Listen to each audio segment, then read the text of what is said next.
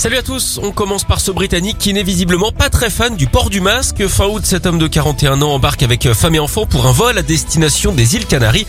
On le sait, hein, le masque est obligatoire en cabine, mais ce monsieur n'avait aucune envie de le porter pendant 4 heures. Il a donc eu cette drôle d'idée, il a acheté un paquet de chips et il l'a grignoté sans s'arrêter pendant toute la durée du vol. Petit détail croustillant, il a même calculé sa consommation, un morceau toutes les 2 minutes 30. Comme en plus il voyageait sur un vol low cost, on peut dire que c'était définitivement un voyage très cheap. Allez, on file en Suisse, où une maternité a été épinglée par la justice récemment. C'est un voisin qui a porté plainte contre elle. La raison, les femmes qui y accouchaient criaient trop fort, surtout l'été où l'établissement ouvrait ses fenêtres jour et nuit pour aérer. Il avait donc droit à ce concerto jour et nuit. Du coup, en plus du col de ces dames, ses pupilles aussi devaient être dilatées. La justice lui a finalement donné gain de cause. L'hôpital devra fermer ses fenêtres et installer la climatisation.